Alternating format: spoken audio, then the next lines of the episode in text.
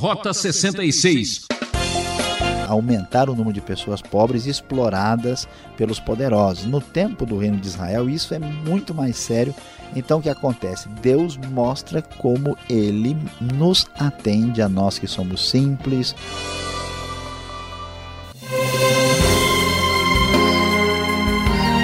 Ouvinte, mais uma vez nos encontramos. É tempo para mais um estudo bíblico aqui no programa Rota 66. Nossa série no primeiro livro dos Reis entra num momento muito importante a partir de agora, nos capítulos 17 e 18. Céu carrancudo, clima abafado, sujeito a trovoadas. O professor Luiz Saião fala da previsão do tempo, tempo fechado, solo rachado, fogo mandado. Esse é o tema. Sua vida anda árida, seca, sem nenhuma expectativa de chuvas de bênçãos? Ora, meu amigo, não fique aí desanimado pensando que está sozinho nesta luta. Se prepare que vem chuva de informação e muita vibração. Na trilha do Rota 66, sempre um milagre acontece. Confira! Rota 66, prosseguindo em nosso estudo no primeiro livro dos Reis. Hoje nós vamos estudar os capítulos 17 e 18 e vamos falar sobre a previsão do tempo. Tempo fechado, solo rachado, fogo mandado. Sim, é isso que nós vemos aqui na época de Israel, Reino do Norte, no período do reinado do rei Acabe, que começou a reinar em 874 antes de Cristo. E o texto da NVI, surpreendentemente, nos começa a informar muita coisa sobre Elias, o grande profeta Elias. Não fala nada sobre os reis diretamente, como nós estamos vendo até agora, mas mostra Elias no conflito contra o rei Acabe. Elias, o profeta de Deus, diz o texto da NVI, disse ao rei Acabe: Juro pelo nome do Senhor, o Deus de Israel, a quem sirvo, que não cairá orvalho nem chuva nos anos seguintes, exceto mediante a minha palavra.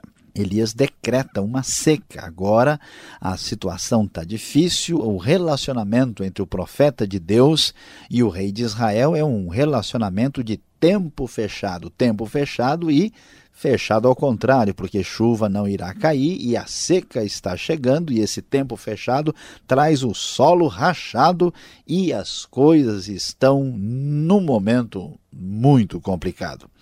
Diante desta circunstância nova, o Senhor então manda Elias esconder-se perto do riacho de Querite, lá a leste do Jordão, e disse para ele beber do riacho, e Deus envia os corvos para alimentarem Elias de maneira extraordinária. Os corvos lhe traziam pão e carne de manhã e de tarde, e ele bebia água do riacho, conforme diz verso de número 5. A falta de chuva faz com que o riacho acabe ficando seco, então Deus ordena Elias para que ele vá à cidade de Sarepta, em Sidom, e fique por lá e diz-lhe que uma viúva haveria de lhe dar alimento e comida. Elias obedece ao Senhor e, chegando lá, encontra a referida viúva. E então ele lhe pede um pedaço de pão. E a resposta da viúva, naquele momento de seca, naquele momento tão difícil, é muito direta e objetiva. Ela diz: Juro pelo nome do Senhor, o teu Deus, que não tenho nenhum pedaço de pão, só um punhado de farinha num jarro e um pouco de azeite numa botija. Estou colhendo uns dois gravetos para levar para casa e preparar uma refeição para mim para o meu filho, para que a comamos e depois morramos. Esta mulher estava num desespero. O seu ditado é: comamos e bebamos, porque amanhã eu e o meu filho morreremos, não há dúvida. Diante disso, Elias diz: Olha, não tenha medo. Ele se apresenta e diz para ela e pede que ela faça um pequeno bolo para ele. E a promessa da parte do Deus de Israel é clara: a farinha na vasilha não se acabará e o azeite na botija não se secará até o dia em que o Senhor fizer chover sobre a terra. A mulher simples, a viúva, nesse tempo de crise tremenda, a obedece à palavra divina e extraordinariamente, de modo milagroso, aconteceu que a comida durou muito tempo para Elias e para a mulher e sua família e o azeite da botija não acabou e a vasilha também não se esvaziou, cumprindo-se a palavra de Deus. É importante destacar que Aqui nós temos esse reinado de Acabe ligado ao culto de Baal, que era o deus da tempestade. Ironicamente, não chove absolutamente nada por ordem de Deus, e aqueles que creem no deus da tempestade estão aí a ver navios, navios que não passam por água nenhuma, porque a coisa está muito difícil e seca. E uma viúva simples ao contrário do rei, mostra a sua fé e é sustentada sobrenaturalmente. As coisas parecem estar bem, mas de repente o filho da mulher fica doente e acaba morrendo e para de respirar ali, perdendo a sua vida. E ela, desesperada, procura Elias e diz: Escuta, que foi que eu fiz? Viesse para lembrar-me do meu pecado e matar o meu filho? As bênçãos divinas muitas vezes são acompanhadas de tristezas, dificuldades e até tragédias. Elias, mediante a ação do poder de Deus, chama a, a mulher ali para uh, trazer o seu filho. Ele apanhou o filho dos braços dela, levou para o quarto de cima e então clamou ao Senhor. Ele se deitou sobre o menino três vezes, de modo que a vida do menino retornou e o menino passou a respirar e levantou-se novamente. Elias então levou o menino para a sua mãe e ali disse: Veja, seu filho está vivo. A mulher, então, muito impressionada, diz: Agora sei que tu és um homem de Deus e que a palavra do Senhor, vindo da tua boca, é a verdade.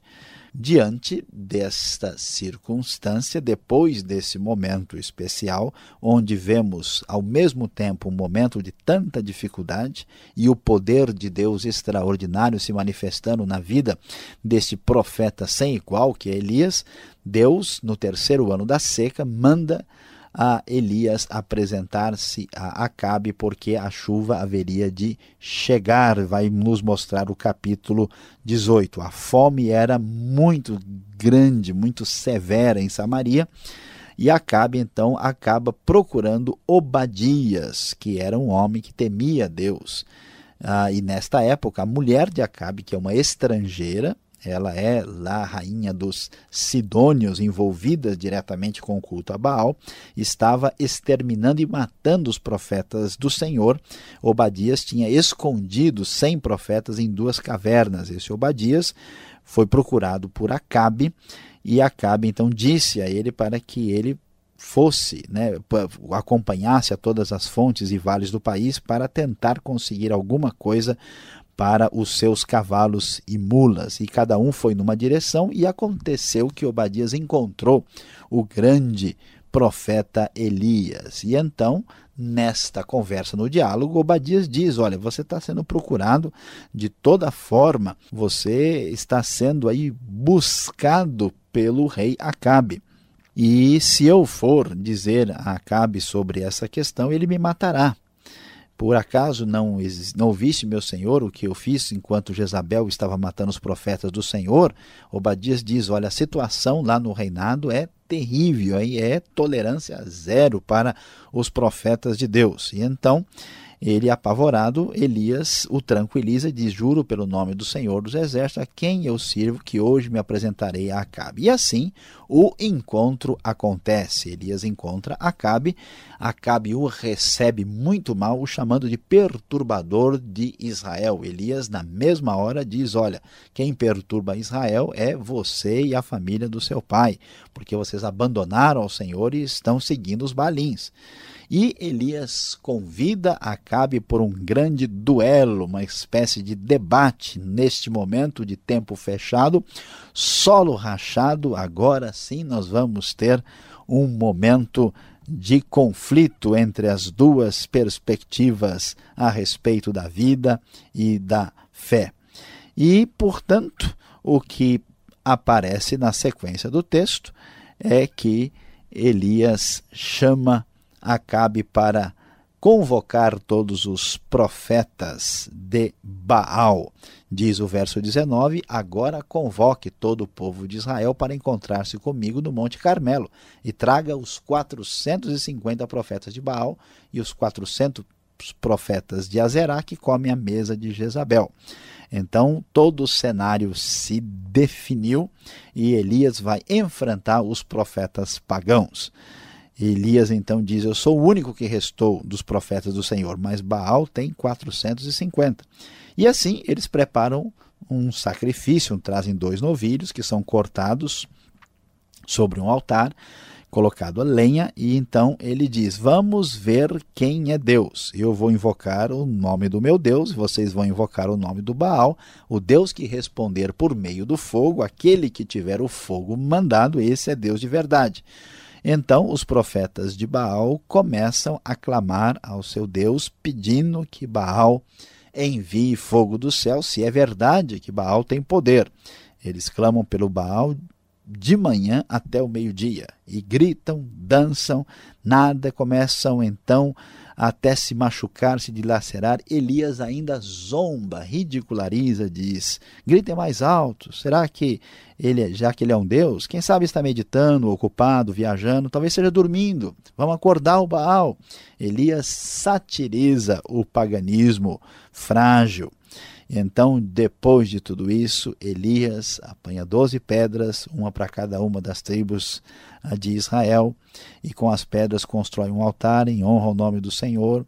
Cavou ao redor do altar uma valeta, e ali arruma a lenha e ainda encheu com quatro jarras grandes água nas valetas, ainda derramou sobre o holocausto, sobre a lenha, e começou ali a clamar diante do Senhor verdadeiro. O profeta Elias colocou-se à frente do altar, orou, e o texto nos diz que ele diz: Responde-me, ó Senhor, responde-me, para que este povo saiba que tu, ó Senhor, és Deus. Então o fogo do Senhor caiu e queimou completamente o holocausto, a lenha, as pedras e o chão e secou a água da valeta.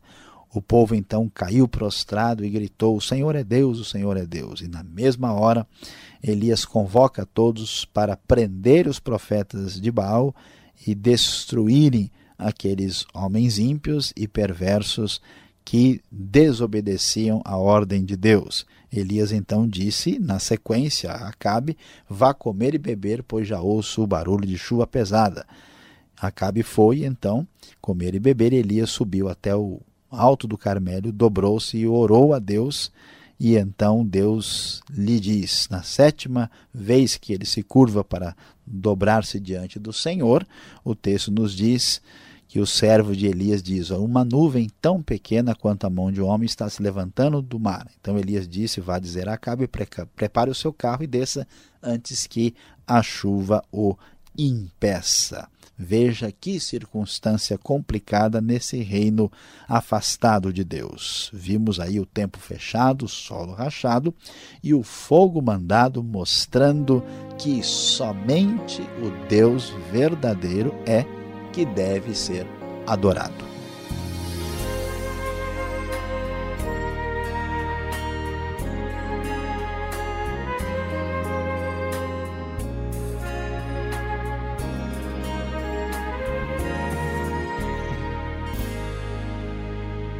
Você acompanha o Rota 66, o caminho para entender o ensino teológico dos 66 livros da Bíblia. O professor Luiz Saião está percorrendo o primeiro livro dos Reis, hoje nos capítulos 17 e 18, com o tema Previsão do Tempo, Tempo Fechado, Solo Rachado, Fogo Mandado. Rota 66 tem produção e apresentação de Luiz Saião, redação e participação de Alberto Veríssimo, locução Beltrão numa realização transmundial. E mande a sua cartinha. Caixa Postal 18.113, CEP 04626-970 São Paulo, capital. Correio eletrônico rota66 arroba transmundial.com.br. Mande sua opinião, faça sua crítica. E ainda temos mais alguns minutos para tirar as dúvidas.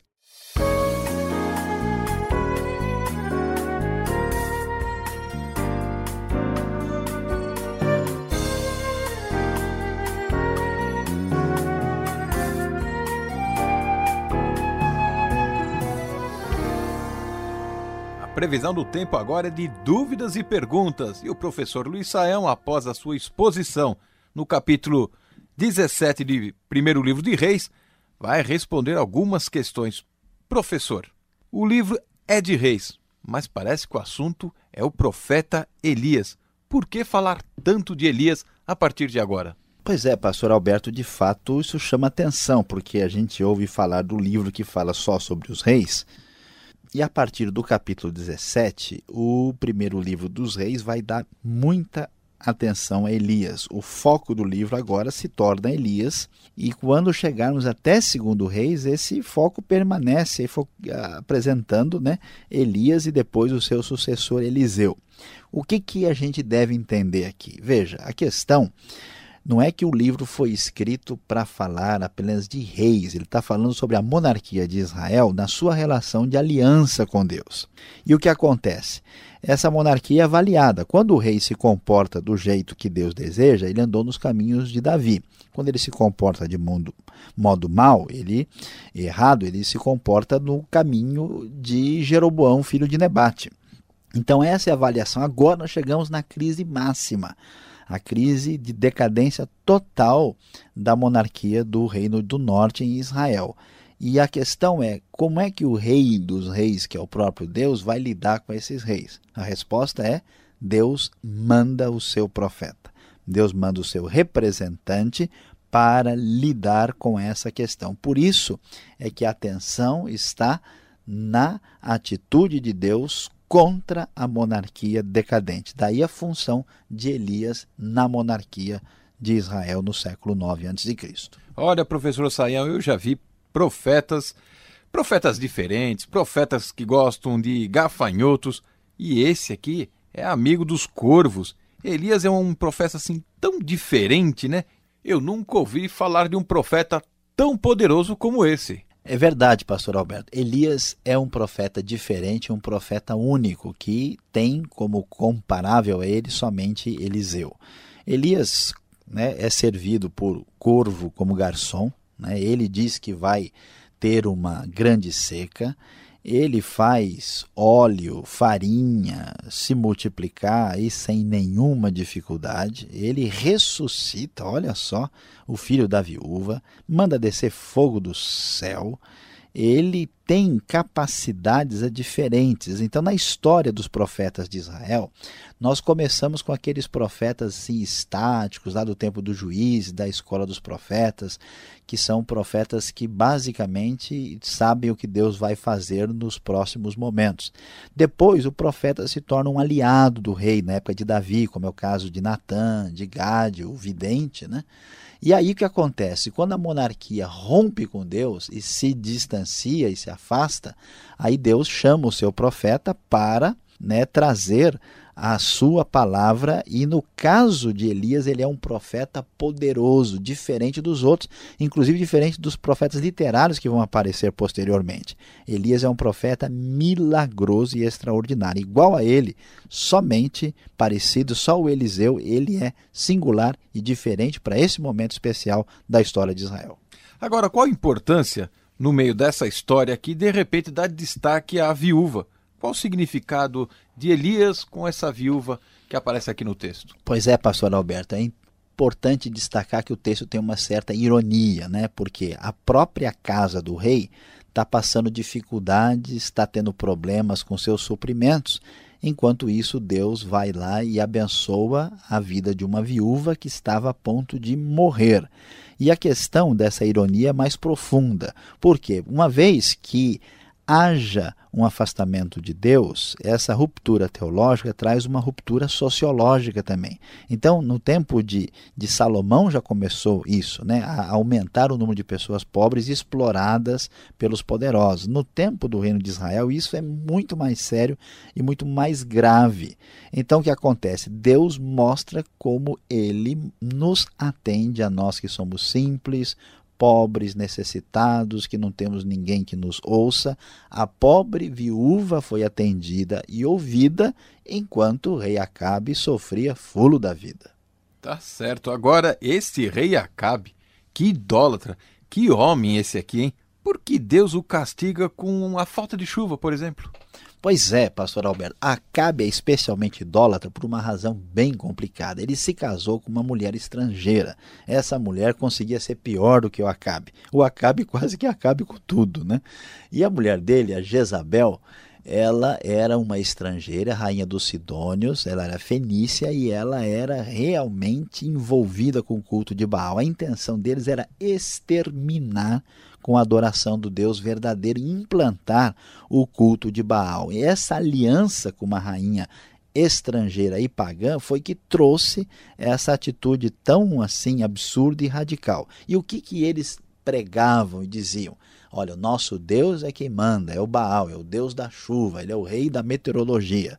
E Deus, só para dar uma cutucadinha de leve, né, diz assim: ah, é, é ele que manda a chuva, é ele que é o bom, tá bom, então vocês vão passar uns dias aí, né, enfrentando o, o tempo fechado e o solo rachado, e depois vão ver o que, que é o fogo mandado. E Deus mostra que só ele é Deus e que só ele deve ser adorado. Agora, para finalizar a nossa participação aqui, o castigo dos profetas de Baal não foi exagerado? E Elias matando esses profetas, isso é aceitável?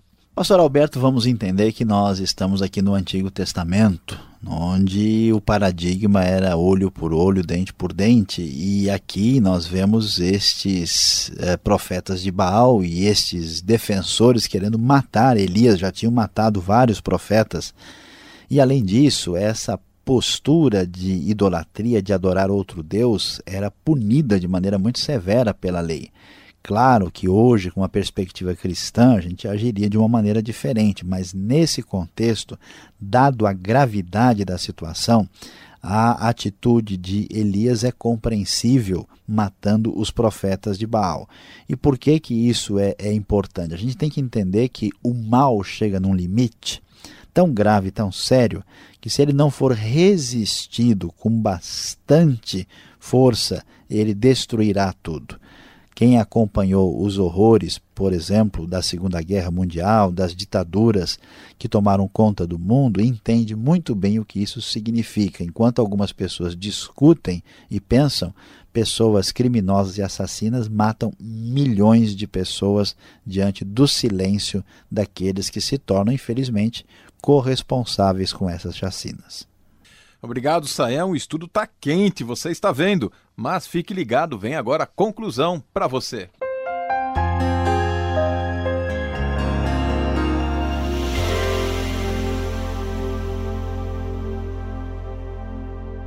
Hoje você acompanhou aqui no Rota 66 o estudo dos capítulos 17 e 18 do primeiro livro dos Reis.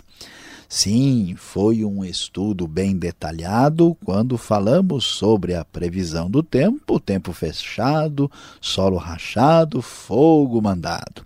Muito bem, depois de tudo explicado, o que, que deve ficar guardado em nosso coração para a nossa aplicação a grande verdade que deve ser bem entendida. Quando olhamos para os problemas da nossa vida, ficamos chateados, achamos que nada vai dar certo, parece que Deus foi embora, parece que estamos enfrentando o tempo fechado, a seca, os problemas, estamos muito desanimados. Não desanime, preste atenção naquilo que lhe será, lhe será ensinado. Atenção, não pense que tudo está abandonado. Parece que não, mas Deus está com tudo bem dominado.